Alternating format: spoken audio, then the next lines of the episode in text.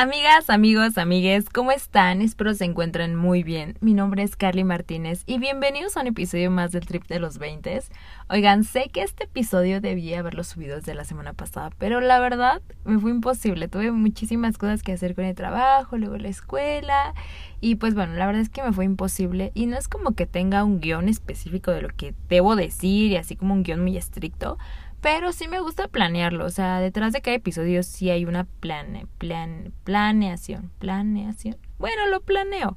Y pues, o sea, me gusta, o sea, planearlo porque hay veces que se me van datos importantes o interesantes, entonces, pues sí me gusta como escribirlo al menos y ya de ahí empezar a desglosarlo, entonces, pues, o sea, sí me gusta hacerlo con tiempo y que esté bien. De hecho, detrás de cada episodio hay muchísimas notas de voz que pues hasta que llegue una que en realidad me guste, esa es la que subo. Pero pues bueno. Hoy voy a hablar sobre las relaciones tóxicas, ya adentrándonos al tema. Es un tema bastante interesante. Voy a hablar de cómo conocí esto de las relaciones tóxicas, cómo lo viví, eh, cómo lo he visto con amigas, con familia y pues todo lo que engloba en realidad este tema. Eh, hace tiempo escuché esto de las relaciones tóxicas, yo creo que como por el 2017, 18, 19 más o menos. Fue como que lo veía mucho en redes sociales, como mucho en memes. O sea, seguro se han de acordar como de es que la tóxica y es que el tóxico y es que las relaciones tóxicas y cosas así, ¿no? Y la verdad es que yo en ese entonces, pues yo decía como de, ay, qué tontería. bueno, no así de que qué tontería, pero para mí era como de, mm, pues si algo no funciona, ¿por qué no te vas de ahí, saben? Pero suele pasar que cuando no hemos vivido, experimentado ciertas cosas, pues no tenemos como esa capacidad de ser empáticos y pues solamente hablamos, o sea, de hecho, la verdad es que cuando viví las relaciones tóxicas, me volví muy empática cuando escuchaba a mis amigas que estaban en una relación así o sea, lo único que me quedaba hacer era, era como acompañarles o acompañarlas en ese proceso que estaban viviendo, porque después de haberlo vivido, o sea, yo agradezco mucho haber tenido a amigas, especialmente a una de mis amigas, seguramente va a escuchar este podcast y este podcast, este episodio y vas a ver quién es. Eh, ella siempre estuvo ahí y de verdad no estuvo un mes ni dos meses, o sea, estuvo años conmigo en este proceso. Así como yo también lo estuve, porque casualmente las dos estuvimos como en un proceso de, o sea, vivimos una relación tóxica y pues las dos, o sea, de que vivimos esta situación juntas y, y pues para mí fue muy padre haber tenido como alguien que estuviera ahí siempre para escucharme, escuchar una y otra vez la misma historia, ¿saben? Pero pues bueno, regresando un poquito a que cuando no hemos vivido este tipo de situaciones, no no somos tan empáticos, pues yo justamente en ese entonces tenía como entre 18 y 19 años. La verdad es que no había vivido nada.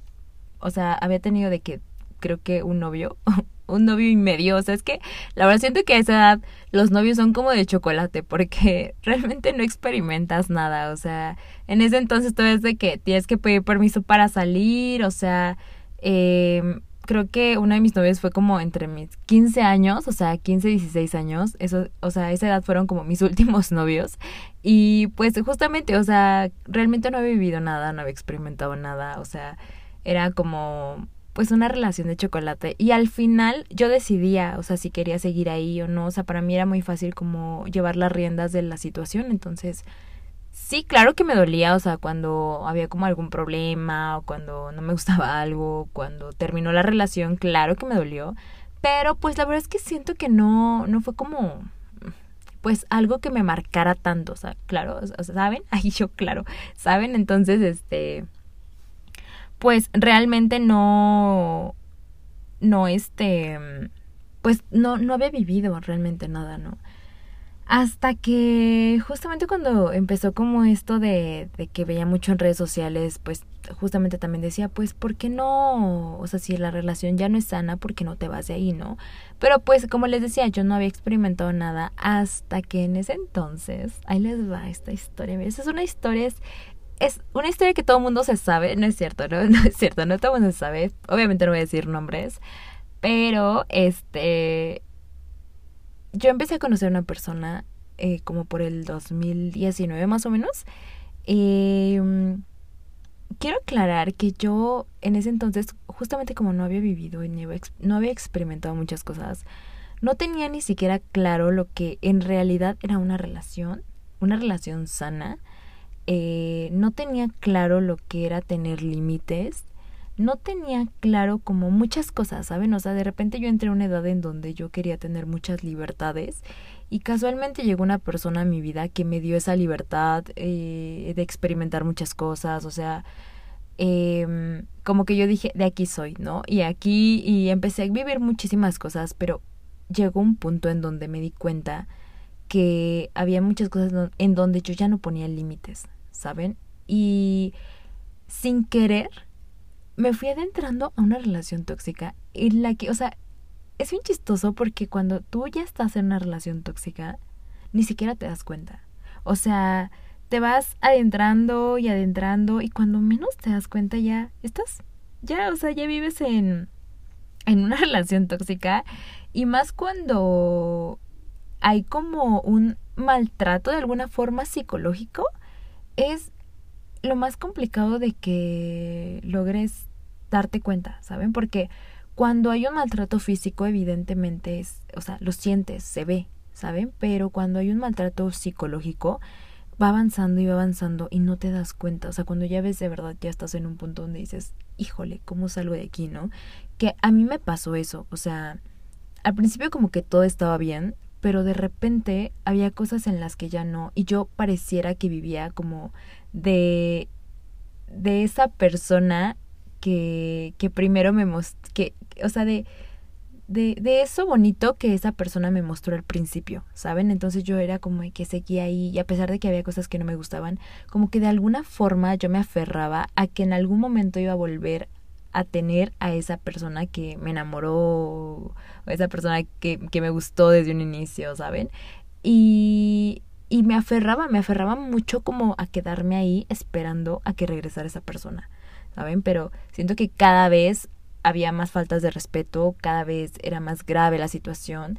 Llegaba un punto en donde yo permitía tantas cosas que, o sea, hoy en día para nada las permitiría, que hoy en día me sigo preguntando porque las permitiste. Y digo, bueno, no preguntando porque ya hoy en día ya las entiendo. En su momento sí decía, pero ¿por qué las permites? O sea, sabes que esto no está bien, sabes que esto te está lastimando. ¿Por qué las permites? ¿No? Eh, me di cuenta que también mi autoestima empezó a bajar muchísimo. O sea, como les decía, ya no tenía límites en lo que estaba haciendo, en lo que vivía. O sea, eh, incluso ponía como en riesgo muchas, o sea, mi vida a veces. O sea, había muchas cosas en donde sí ya decía, a ver, Carla, no, no, no. Ok, sabes que esto ya, o sea, de repente un día identifiqué que esto no estaba bien porque pareciera que de repente todo estaba bien y a veces ya no, o sea, pareciera que era un juego. Cada vez que yo intentaba alejarme, esta persona de alguna forma me chantajeaba. Y, o sea, cuando estás en una relación tóxica, esto quiero hacer un paréntesis pequeñito, con una persona narcisista, es muy cañón. O sea, si no saben que es una persona narcisista, más adelante pretendo hacer un, un episodio sobre personas narcisistas y cómo identificarlas y cómo son.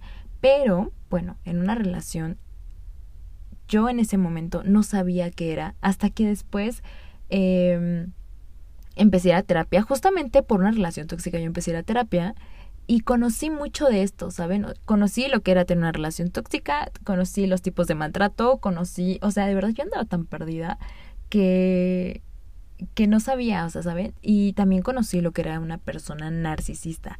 Cuando me di cuenta que yo estaba en una relación tóxica, tenía codependencia hacia esa persona y tenía eh, una relación con un narcisista, o sea, yo dije, híjole, Carla, te metiste en donde te hacía falta trabajar todo en donde te metiste. Así literal, o sea, porque me acuerdo que en ese entonces mi psicóloga me empezó a sacar todos mis trapitos al sol y me dijo, es que mira Carla, tienes muchas cosas que trabajar, muchas, ¿no? Y dije, no inventes. ¿En qué momento? O sea, siento que esto de las relaciones tóxicas, eh, llegan cuando no sabes poner límites, cuando tienes muchas cosas que trabajar. Y esto, esto que trabajar viene desde tu infancia. O sea, de verdad que a mí me tocó mucho esto de sacar mis trapitos al sol desde mi infancia, desde cómo veía que mi mamá trataba a mi papá o al revés, o sea, cómo veía eh, mi núcleo familiar, cómo eran mis tías, cómo eran mis, mis abuelos, mis, mis abuelitas, o sea, todo este show de familia, me di cuenta y dije, es que pareciera que yo voy siguiendo un patrón. Inconscientemente yo lo iba siguiendo. Entonces, de repente sí, o sea, justo, bueno, perdón por empezar como a sacar muchos temas, pero quería como hacer referencia a que cuando yo empecé a ir a terapia, gracias a eso yo empecé a entender muchas cosas y esto del tema de, de una persona narcisista, eh, me di cuenta porque eh, una persona narcisista se alimenta siempre de una persona más débil, ¿saben? O sea, un narcisista sabe evidentemente que te está lastimando, sabe que, que, está jugando contigo y cuando ejerce un maltrato psicológico es muy cañoncísimo porque viene mucho el chantaje, ¿saben? O sea, esta persona sabía lo que yo quería, lo que me hacía feliz, lo que yo esperaba de él, o sea, ¿saben? Esta persona evidentemente lo sabía, pero no le importaba. Hacía lo contrario. Y cada vez que yo decidía irme de ahí o decir, sabes que ya no puedo, ya no quiero, que ya hasta aquí estuvo bien, esta persona me daba todo lo que yo quería y él evidentemente lo sabía y por eso me volví a ganar y volví a regresar. Y era un cuento de nunca acabar, o sea, porque yo perdí la cuenta de las veces que yo regresaba con esa persona hasta que yo dije, ya basta, Carla. O sea, no te puedes llevar la vida con una persona así, ejerciendo un maltrato de, de esta forma, donde te estás lastimando, en donde no sé, dos citas son buenas y las demás son malas, o sea, tampoco está bien que te faltes al respeto de esta forma, ¿no? Entonces, pues les digo, o sea, yo empecé a ir a, terapia, mi psicóloga me empezó como a dar a entender muchas cosas que de verdad yo estaba perdidísima, yo decía, ok, esto está mal. Me acuerdo que en ese entonces eh, era...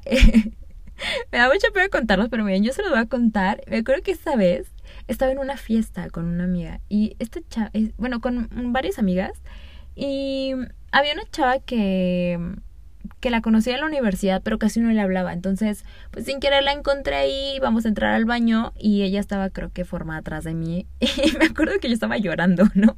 Esperando mi, mi pase al baño, ¿no?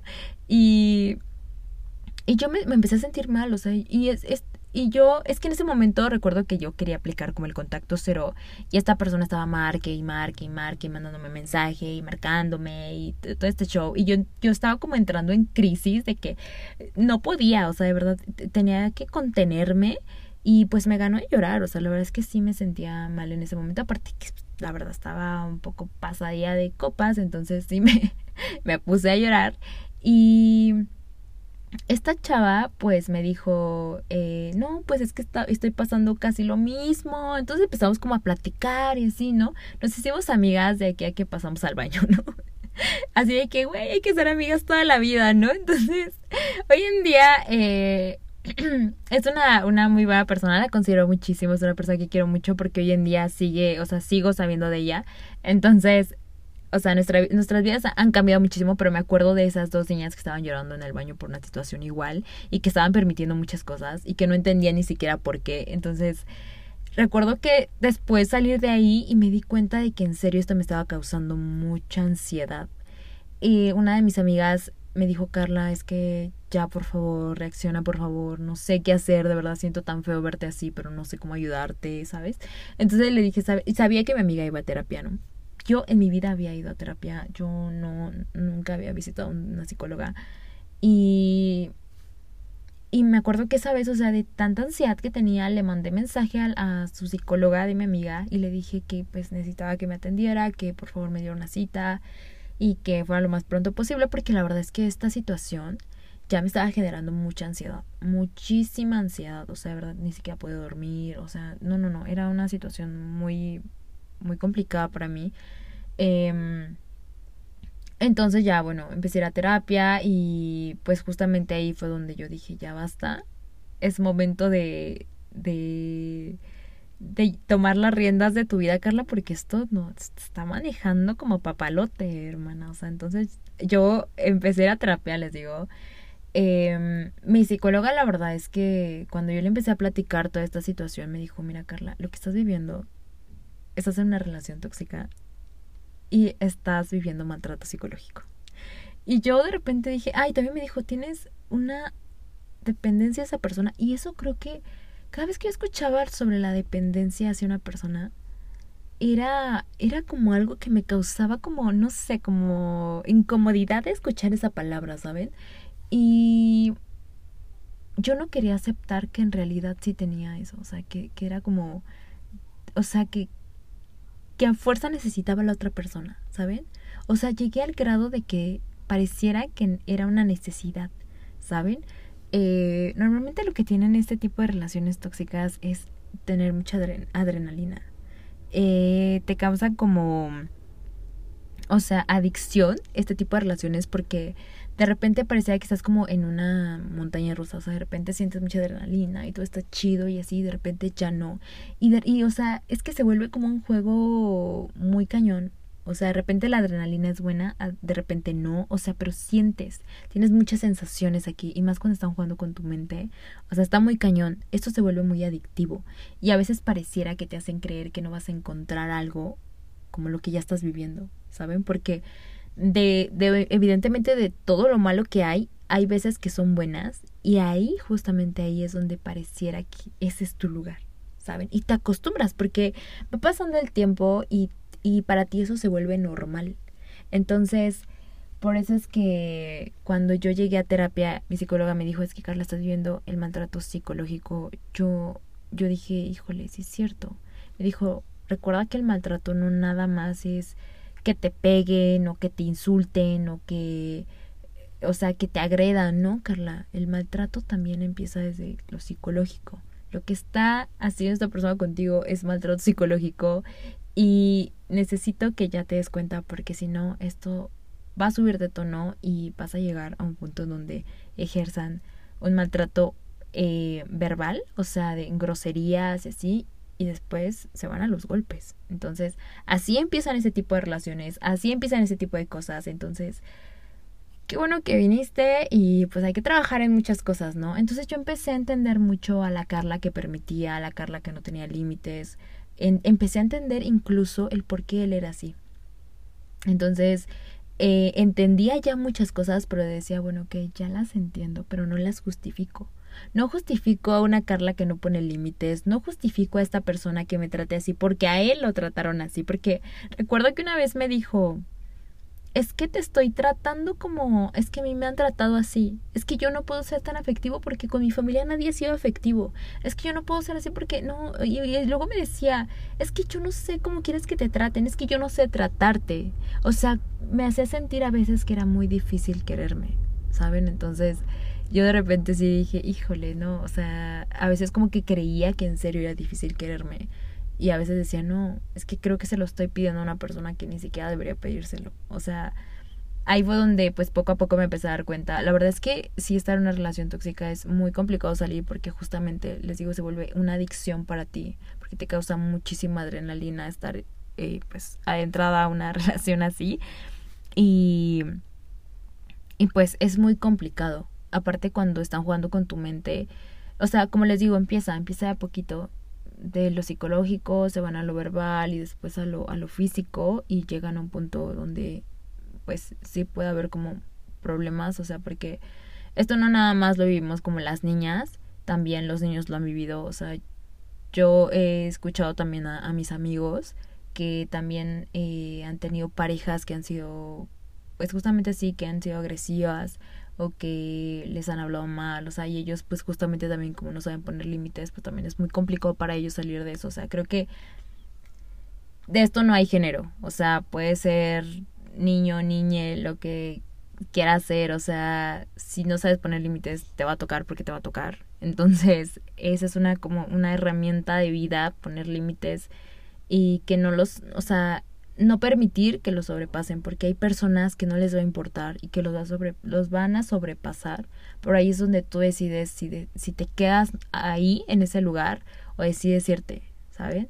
Em, regresando otra vez a esta relación, eh, quiero resaltar algo también que es importante. Yo como tal no tenía una relación, o sea, de que dijera, esta persona es mi novio.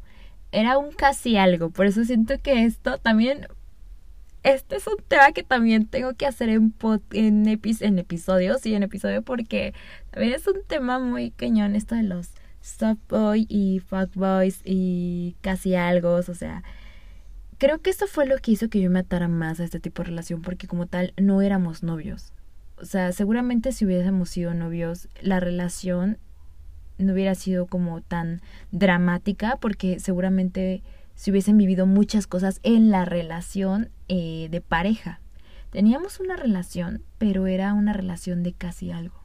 Yo también recuerdo que a mi psicóloga le decía, es que no somos nada. Y me decía, ¿y por qué no son nada? ¿Tiene derecho a hablarte de esa forma? ¿O por qué no son nada? O sea, no son nada, pero sí tienen una relación. O sea, no necesitas tener una relación de pareja para que esa persona te trate bien. Y también lo entendí, o sea, sí dije, a ver, ni porque seas un casi algo tienes el derecho de venirme a tratar como me tratas. Entonces también ahí, o sea, dije, o sea, muchas cosas evidentemente no podía decírselas a esta persona porque pues no éramos nada, porque no tenía forma de, de poderle reclamar algo, de decirle algo, porque pues me iba a decir, es que tú qué, si no somos nada, ¿no? Entonces eso también me hacía que me privara de muchas cosas y de quedarme callada entonces, justamente cuando mi psicóloga me dijo, es que Carla, puede ser una relación de amigos, una relación de familia, una relación de pareja, una relación como tú la quieras manejar, pero en todos los tipos de relación que tú decidas tener con X persona, debe haber respeto. Se debe fomentar el respeto desde un inicio si para ti eso es importante. O sea, incluso con con un amigo, o sea, un amigo llega y te insulta y te trata como quiere, o sea, le tienes que poner un hasta aquí, ¿no? Entonces, no importa la persona que sea, debes aprender a, a que te respeten y respetar a la persona, ¿no? Entonces, o sea, ahí también entendí que no porque fuéramos un casi algo no me iba a respetar, entonces también empecé desde ahí como que dije, ok, no tenemos una relación de pareja, pero tenemos una relación que solamente tú y yo sabemos qué es esto porque yo tampoco lo entendía, porque o sea, como les decía desde un inicio, o sea, yo vivía como del de esa primera imagen que él me dio y yo quería seguir como esperando a recuperar a esa persona. O sea, no recuperarla porque pues realmente no era como que yo lo hubiera perdido, pero quería volver a tener a esa persona que de la cual pues yo me me anclé, o sea, de la cual yo dije, yo quiero esto, o sea, me gusta esto, esta persona es linda conmigo, porque al principio sí lo fue, entonces yo, o sea, realmente me, me formé muchísimas ideas y yo dije, quiero estar aquí, o sea, aquí viene otra en donde durante toda esta parte, hasta que empecé la terapia, hasta que empecé a agarrar las riendas de mi vida, yo me sentía una víctima. O sea, yo sentía que yo era la víctima de, de, aquí, que yo sentía que él era el tóxico, que yo sentía que, que pues yo así como la que nada, nada hacía, ¿no? Hasta que también dije, no, Carla, a ver, tóxicos son los dos. Tóxicos es el que ejerce el maltrato y tóxico la otra persona también, o tóxica, porque lo estás permitiendo. Entonces al final de cuentas es lo mismo, por eso es que están ahí anclados, porque ni uno deja al otro ni nada, o sea, al final los dos estábamos ahí porque los dos nos dábamos algo de alguna forma.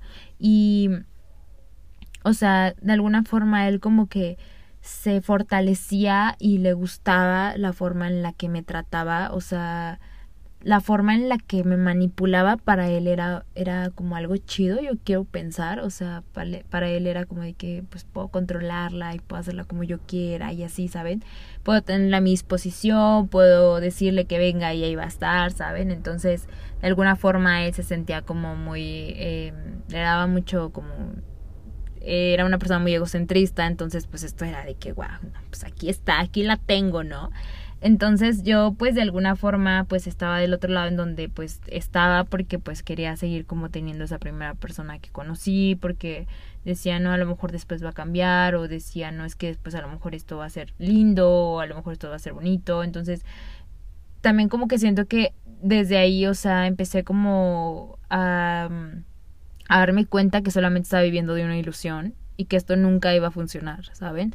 Entonces, desde ahí empecé a agarrar como las riendas de mi vida y dije, a ver, no, deja de hacerte la víctima, Carla, no eres, no eres víctima de nada, o sea, más bien empieza a agarrar las riendas de tu vida y ponte a hacerte responsable de lo que te toca, de todo lo que te toca trabajar, porque el que pongas límites, el que no los pongas, el que eh, te dejes maltratar psicológicamente por una persona, el que dejes que hagan lo que quieran contigo, no es responsabilidad de él, es responsabilidad tuya porque así como ya te tocó experimentarlo con una persona, si tú no empiezas a trabajar en esto, más adelante te van a presentar las mismas personas y van a hacer lo mismo contigo.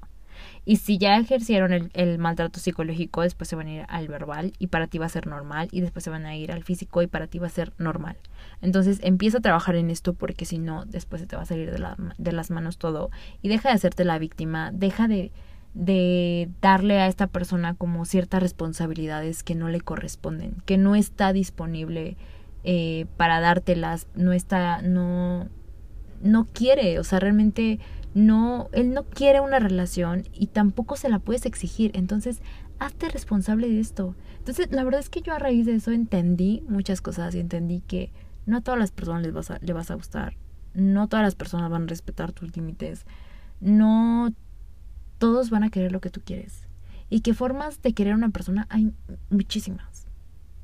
Pero siempre debe estar fomentado entre que tú lo quieras y entre el respeto. Entonces, ahí entendí que pues realmente él no quería lo que yo quería y que no podía obligarlo a querer lo que yo quería. Y que si un día me decía que sí y un día me decía que no, entonces identificar que era real. Entonces, hacer un equilibrio entre las palabras y las acciones y evidentemente tenía muchas palabras de que no es que ahora sí voy a cambiar, no es que ahora sí va a ser bonito, no es que ahora sí va a funcionar y tenía mil promesas, pero no veía nada de acción. Entonces ahí también eso empezó a cambiar en mí y dije, no, o sea, ya diste una oportunidad, ya diste dos, ya diste tres, ya, chale, contigo Carla, o sea, ya, ya.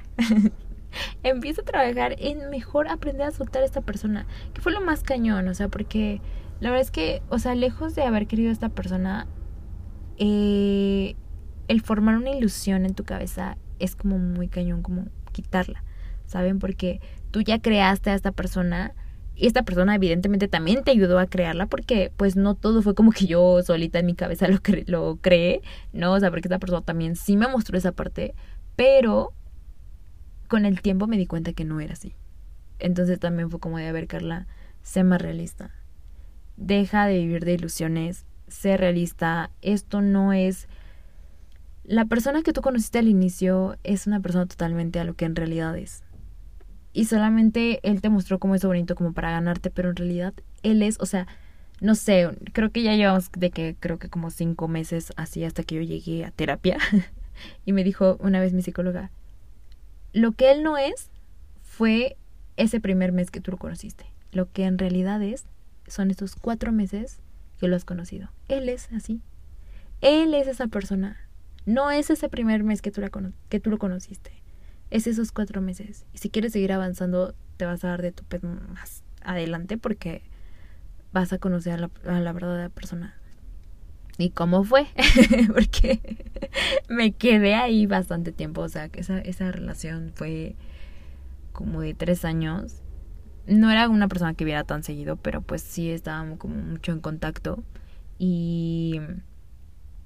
Y siempre, o sea, les digo, o sea, siempre era lo mismo. De repente cuando ya decidía irme, pues otra vez era lo mismo, lo mismo. O sea, de alguna forma, pues poco a poco me di cuenta de que no era ahí. O sea, justamente cuando te toca hacer la amiga, date cuenta, pues era como la amiga que, o sea, no, no te das cuenta. O sea, es muy fácil decir como de amiga, date cuenta, ¿no? Pero cuando eres esa amiga que no se da cuenta, está muy cañón. Muy, muy cañón. Entonces, pues como les decía, yo pues agradezco mucho haber tenido una de mis amigas porque siento que también es una situación que aburre mucho, ¿saben? O sea, yo hoy en día pues me acuerdo, me acuerdo de mi Carla del 2019, 20 más o menos y digo, híjole, o sea, Carla, tú, o sea, parecías Jaimito, ¿no? De que todo el tiempo repetías la misma historia y la misma historia y la misma historia y de repente, o sea, todo el mundo a veces me decía, es que Carla, pues ya vete de ahí, ¿no? Pero era ahí donde yo decía, híjole, pues es cierto, hasta que llegó un momento donde me aburrí, o sea, de verdad, yo dije, ya.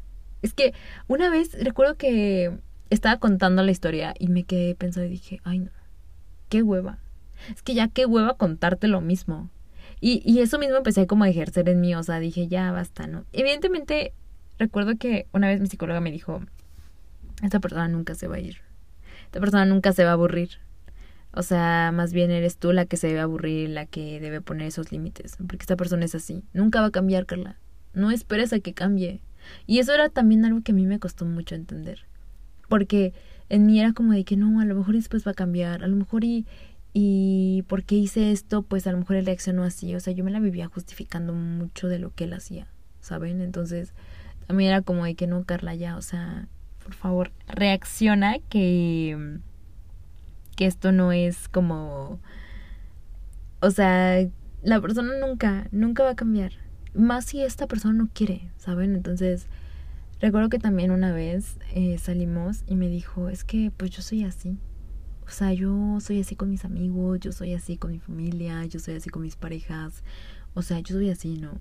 Y también recuerdo que una de las cosas, y, quiero como resaltarlo, o sea, cuando un hombre te diga, no estoy preparado para una relación, no quiero una relación, créele.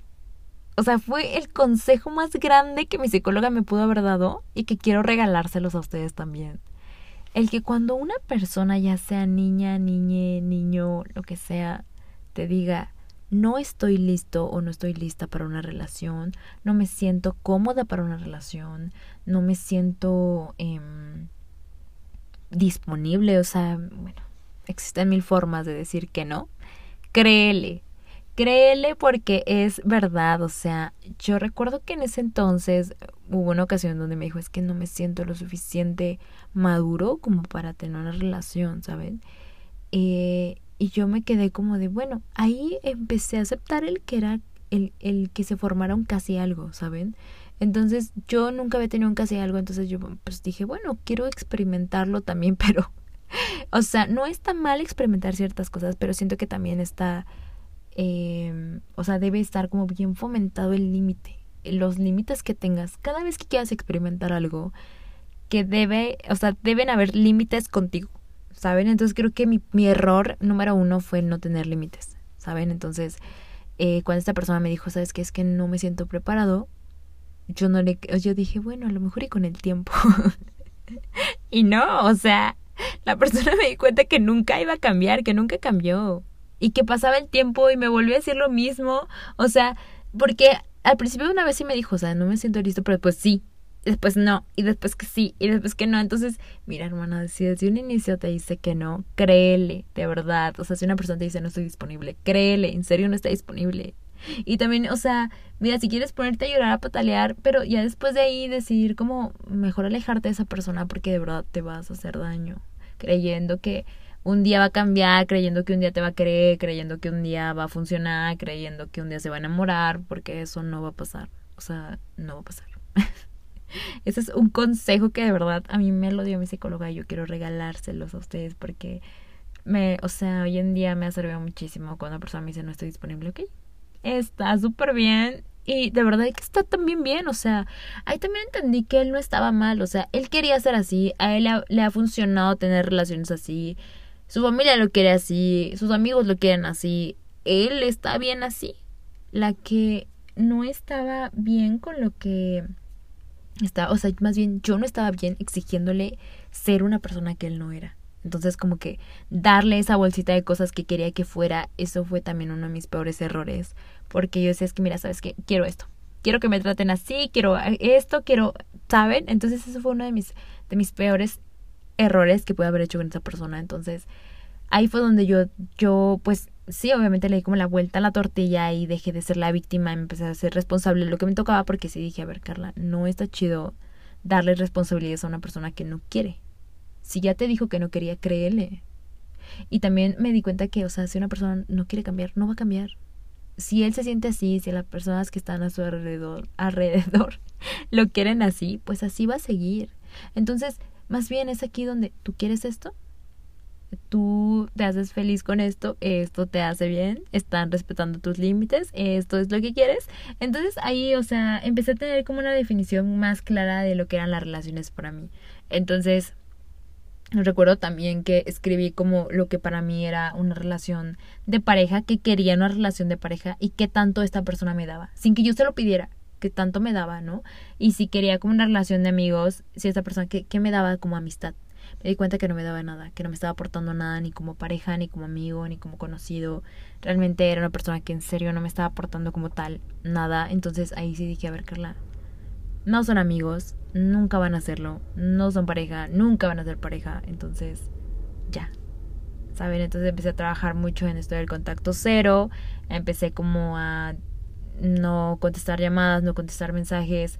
La verdad es que fue una situación bastante, pues, larga e incómoda para mí porque pues de repente era como que entender entender las cosas llegó a ser un tanto fácil, pero hacer entender a mi corazón fue como lo más complicado, ¿saben? Entonces como que hacer como match entre el corazón y lo que tú quieres, eh, lo que tu mente piensa es muy complicado a veces. Entonces como que mi corazón se hacía blandito y decía, sí, Carla, sí, sí.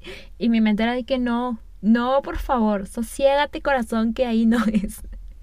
Y pues sí, o sea, la verdad que era muy complicado porque creo que el que se, se había hecho adictivo a eso fue como lo sentimental, ¿saben? Entonces, la verdad es que sí fue una situación muy complicada. Eh, les decía, o sea, yo tenía una amiga, tengo porque al día de hoy seguimos hablando, y, y me di cuenta que, que pues está chido tener a alguien que te escuche, ¿saben? O sea, yo creo que ya había aburrido a mis demás amigas y a veces ya ni siquiera les contaba nada, a mi familia también. Mi, familia y yo somos como muy... Eh, de que nos contamos casi todo. Entonces, al principio, pues obvio, yo le contaba todo a mi mamá. Pero las mamás es como de que no, o sea, ya si le contaste a tu mamá, ya olvida lo que en algún momento le vuelvas a hablar a esta persona, porque obviamente tu mamá es una de las primeras personas que se va a enojar no contigo, sino con esta persona, ¿no? Entonces, eh, pues mi mamá sí, yo creo que tantas veces que le llegué a contar, me dijo, ya Carla, párale, ¿no? Eh, una vez me acuerdo que me dijo mi mamá, pues Carla, ¿de qué te quejas si sigues ahí? Y sí es cierto, o sea, también dije, ya, pues, ya chole, ¿no? Es que sí, o sea, siento que cuando estás, eh, bueno, ya ahora viéndolo desde una perspectiva afuera, veo amigas que están en una relación así y es como de que me queda acompañarte, amiga, me queda escucharte porque realmente no puedo hacer nada. O sea, te puedo dar un consejo, pero no lo vas a escuchar. O sea, mm, hay una canción de Elsa y el mar. No, no recuerdo cómo se llama. Estoy tratando de acordarme. A ver si hasta que termine el, el, episodio me acuerdo. Pero hay una parte donde dice, mis amigas me dicen y yo algo, algo así dice como que mis amigas me dicen, pero yo no escucho, ¿no? Entonces, Sí, es cierto. O sea, habla como que todo esto sobre una relación donde no quieres salir, donde sabes que ya estás mal, pero no, no, no quieres salir, ¿sabes? Entonces, eh, por eso dice, la, la canción dice que uno, ay, ay no, o sea, se me fue el avión bien feo.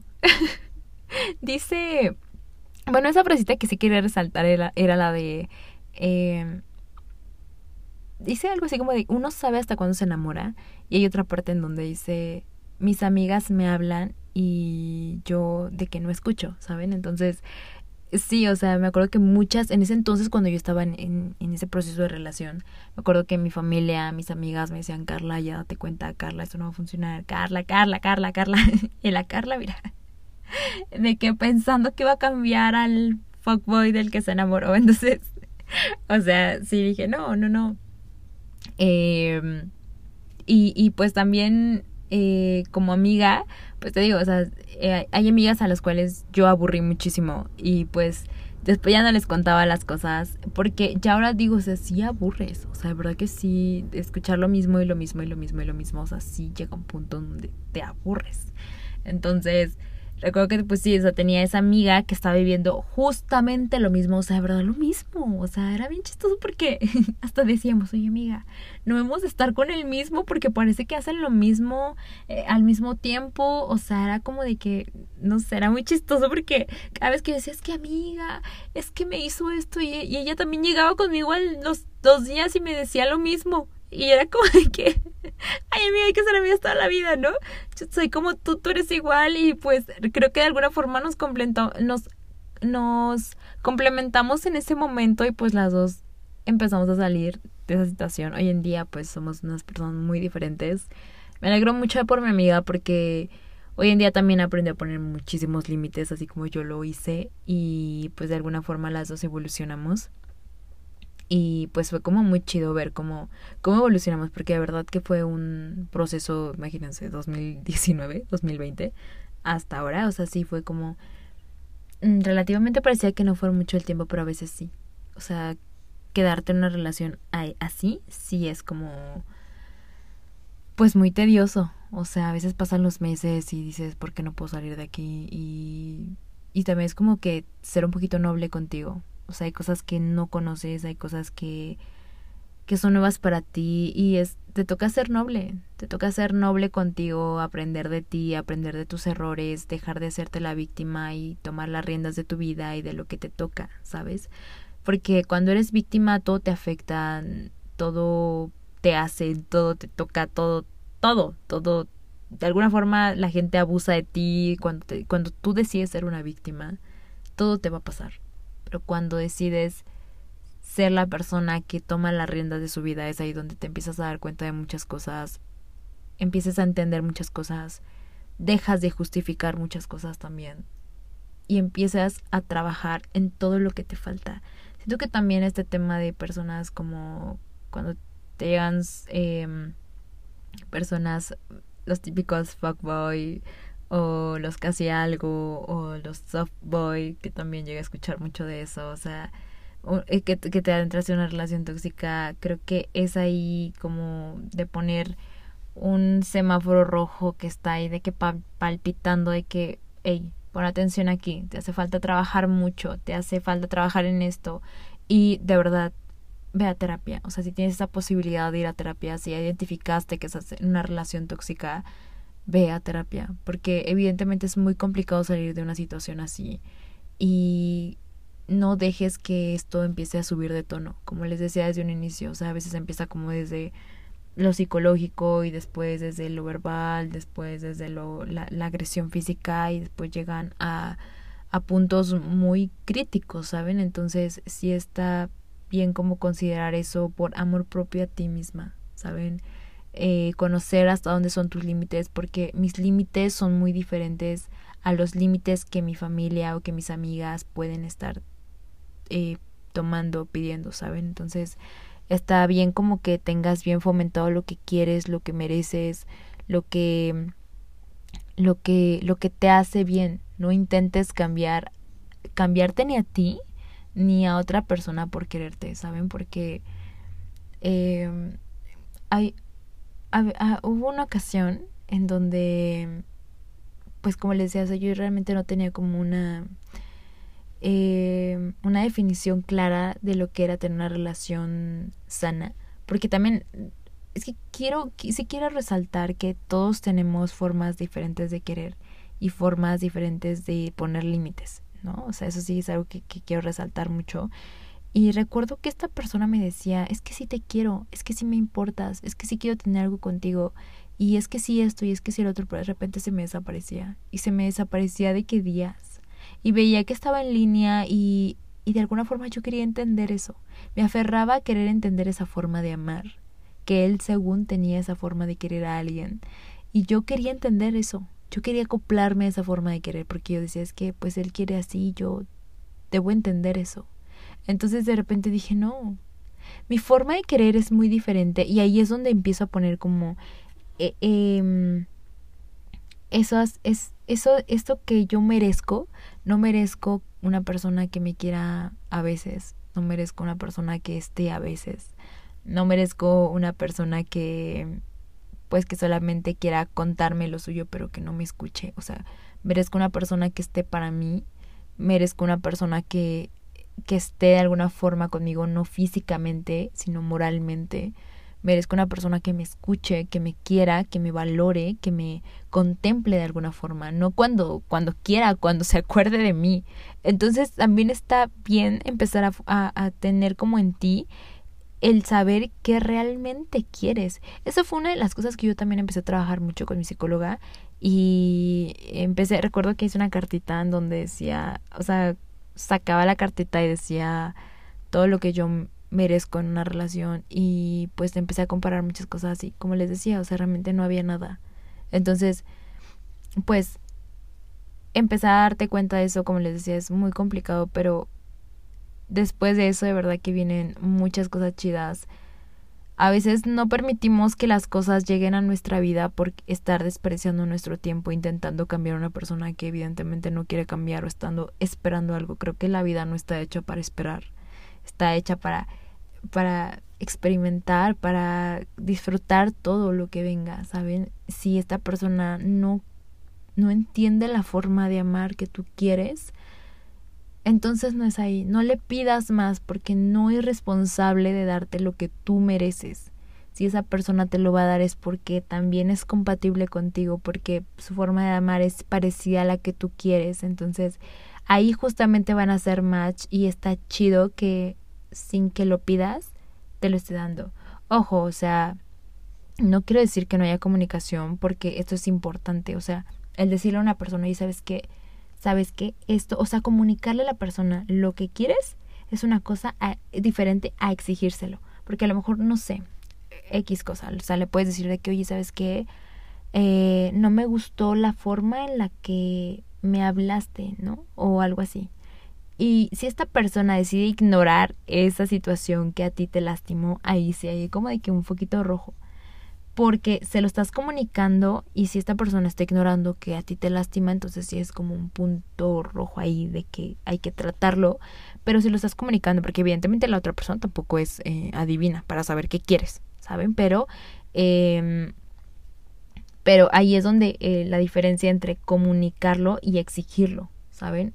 Entonces está chido, a lo mejor una vez lo puedes decir, evidentemente esta persona lo va a entender, y no lo entiendes porque no le importa. Entonces también es como hay un poquito rojo de qué, tratar. No es que no lo haya entendido, que no, no, no, lo haya captado, porque no se lo hayas explicado bien o, ¿saben? No, es porque no le importó. Esa es la realidad, ¿saben? Entonces también no hay que justificarlo. Como les decía, una cosa también es entender la situación, entender por qué te trata así, entender por qué es así, entender su historia, entender... Eh, todo lo que tú quieres entender, está chido entenderlo pero no está chido justificarlo. Entonces también es como un puntito ahí que, pues que, que hay que tratar. Eh, como les decía, si estás viviendo una relación así, pues es eh, súper válido empezar a ir a terapia porque creo que la vez que terapia te abre las puertas a muchas cosas, o sea, muchas cosas que no entiendes. Es increíble, de verdad, cómo tu psicóloga o tu psicólogo te va a hacer entender por qué una persona es así, los patrones que tiene una persona, ¿saben? Entonces, está muy chido entender muchísimas cosas. O sea, de verdad que yo cuando empecé a terapia pareciera que me abrieron los ojos y mi psicóloga de verdad me empezó a parece que agarró mi mano y me empezó a decir, mira Carla, es que estás viviendo esto, como si estuviera en un museo, de que entendiendo cada cosa que veía, que pasaba, que sentía, o sea, de verdad que todo lo, lo mi psicóloga me, me ayudó muchísimo en esta situación y que agradezco muchísimo también haber tenido la posibilidad de, de haber asistido a terapia porque entendí mucho, o sea, mucho, hasta más de lo que estaba viviendo entendí la situación que estaba viviendo y me entendí a mí, entendí todo lo que tenía que trabajar, todo, porque hay muchas, muchas cosas que trabajar detrás de, de las cosas que has permitido. El por qué lo permites, evidentemente es algo de que, ¿por qué permito que me maltraten de esta forma, no? Entonces, eh, si estás viviendo una relación así, pues yo sé que es muy complicado salir de, de esto. Si, te tocó vivir algo así con un casi algo, con un fuckboy, eh, con un softboy, una fogear o lo que sea. O sea, si no puedes salir tan fácil de ahí por, por ti misma o por ti mismo, pues sí asiste a terapia y de verdad que vas a entender más de lo que esperabas entender. Y está chido poder entender muchas cosas, redireccionar tu vida a una vida sana. ¿Saben? De relaciones sanas, porque esto de relaciones tóxicas también quiero resaltar que no nada más es en pareja, también son en amigos, en familia, con mamá, con papá, con abuelos. Esto es de todos. Como se los decía desde un inicio, el hecho de que, o sea, no tengas como de que esta persona es tu novio, tu, tu mamá exactamente, o sea, no importa, el hecho de que tú estás ya relacionándote con una persona, ya estás en una relación. De la forma que tú quieras, pero ya hay una relación. Entonces, desde ahí, pues evidentemente tú tienes que poner como lo que mereces, lo que quieres, o sea, tus límites, ¿sabes? Entonces, eh, no importa si no son nada, si no es tu novio, eh, debe haber un respeto. Eh, relaciones así también se pueden presentar, no nada más en pareja, también se presentan con compañeros de trabajo y también límites. Se presentan en familia límites, porque a mí me tocó también eh, verlo con mi familia. O sea, me di cuenta con el tiempo que también tenía una relación tóxica con mi familia. ¿Saben? O sea, no con mi mamá ni con mi hermano, sino con mi familia, o sea, tía, o sea, sí, ¿saben? Entonces, ahí fue donde yo también empecé como a sobrellevar eso porque tenía mucho eso de que es que porque es tu tía, y es que porque es tu tío, y es que porque tu primo, y es que porque yo, yo no entendía, o sea, era como de que, mm, pero por eso me habla así. Entonces, justo cuando empecé la terapia, yo dije, a ver, ok, eres mi tía, eres mi tío, lo que quieras, pero no tienes el derecho de hablarme de esta forma, no tienes el derecho de tratarme mal ni de insultarme. Entonces, justo ahí también empiezas a poner límites y comunicarlo, ¿saben? O sea, sí comunicarlo. Creo que ahí fue donde yo aprendí a comunicar las cosas porque antes era de que es que me da pena. No, qué pena. Pena para ti, hermana, que te sigas tratando así. No, no permitas eso. Entonces, no importa lo que sea, si es en relación de trabajo, si es una amiga, porque también se presenta en amistades, sí comunicar lo que te está incomodando. O sea, de verdad comunicar qué es eso que te incomoda y si esa persona decide ignorarlo es porque en realidad no le interesa ni siquiera tu amistad. Entonces, ojo ahí y pues poco a poco te vas a ir dando cuenta de muchas cosas, poco a poco vas a empezar como a, a valorar a cada persona que está contigo y el por qué decide estar contigo, porque la relación que tú decidas tener, ya, o sea, lo vuelvo a repetir, de pareja, de amigo, de familia, es porque hay una relación en donde ambas personas están escuchando, en donde ambas personas están de acuerdo, en donde hay, o sea, evidentemente no son adivinos ni uno ni el otro, pero cuando tú comunicas algo que te incomoda o algo que te gusta, algo que quieres, y esa persona lo toma en cuenta, es porque pues le interesas a esa persona y si no es porque en realidad estás sobrepasando tus límites y es ahí en donde tú decides tomar como cartas en el asunto de decidir quedarte ahí o decidir como darte la vuelta y decir, sabes que no, esto no es para mí, no me puedes tratar así y, ¿saben? Entonces eso está como chido. Creo que, como les decía, herramienta básica de vida es poner límites y ese amor propio que te tienes, como para no permitir ese tipo de cosas. Y sí está chido ir a terapia porque si no, se te van a seguir presentando los mismos patrones y nunca los vas a poder entender. Entonces, de verdad, si tienes la posibilidad, si estás viviendo esta situación, ve a terapia. Si ya saliste de una situación así, seguramente vas, me vas a entender que se te van a seguir presentando mil personas así, pero tú vas a decidir como eh, hasta dónde, hasta dónde es sano para ti tener esa relación con esa persona, ¿sabes? Entonces está como chido la terapia porque, ¿verdad? Entiendes muchísimas cosas. Eh, como les decía, o sea, yo lo veo ahora desde un punto externo y veo a mis amigas a veces adentrándose a este tipo de relaciones o entre mi familia y es como de, pues, cuando ya te diste cuenta, cuando la amiga ya se dio cuenta, pues solamente te queda acompañarles escucharlas y pues a lo mejor, no sé, recomendarles alguna terapia psicológica, eh, porque pues seguramente lo van a necesitar muchísimo. Recuerden que esto no nada más se da en pareja, sino también en familia, en amigos, y quiero resaltar muchísimo eso. Eh, en cualquier lado donde tú vayas, eh, puedes encontrarte con personas así. Entonces, em, poner límites, límites, límites, recuérdenlo y pues bueno. Hasta aquí yo con este episodio. Eh, recuerden que estoy muy activa en redes sociales, sobre todo en Instagram. Estoy como carlymart-l. Cualquier cosa, cualquier duda, pueden irme a mandar mensaje ahí. Con todo el gusto del mundo puedo contestar. Eh, voy a contestar. Ah, ay, ya. Ya se me está cerrando la garganta. Perdonen, ya se fue. Con todo el gusto del mundo voy a contestarles el mensaje. Y pues bueno, Espero que tengan un excelente fin de semana. Cuídense mucho. Los veo hasta la próxima semana. Los veo, no, los escucho. Nos escuchamos la próxima semana. Cuídense mucho. Besos. Bye.